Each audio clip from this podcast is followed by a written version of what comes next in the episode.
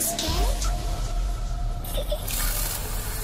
I can see you from behind.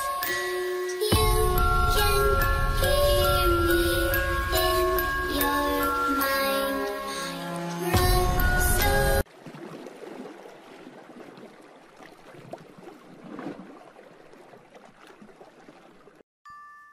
Querido diario.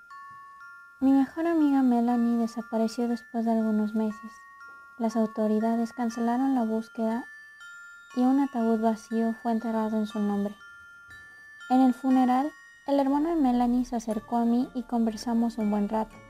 Después de eso nos hicimos amigos. Supongo que el dolor de la pérdida de su hermana fue lo que lo acercó a mí.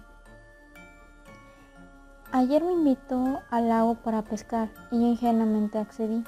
Debí ser más lista.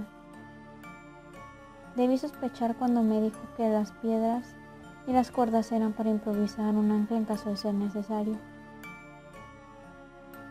Debí ser mucho más rápida cuando estando en el bote en medio del lago se abalanzó sobre mí y debí ser mucho más fuerte cuando me ató de manos y pies y me tiró sobre la borda. Estando ahí en el agua a punto de morir, fue donde la vi, atada igual que yo, en el fondo del lago estaba anhelando.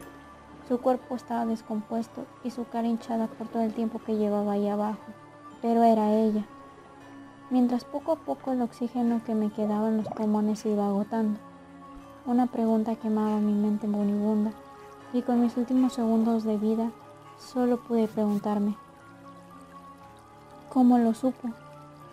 ¿Cómo supo que aquí fue donde arrojé el cuerpo de su hermana?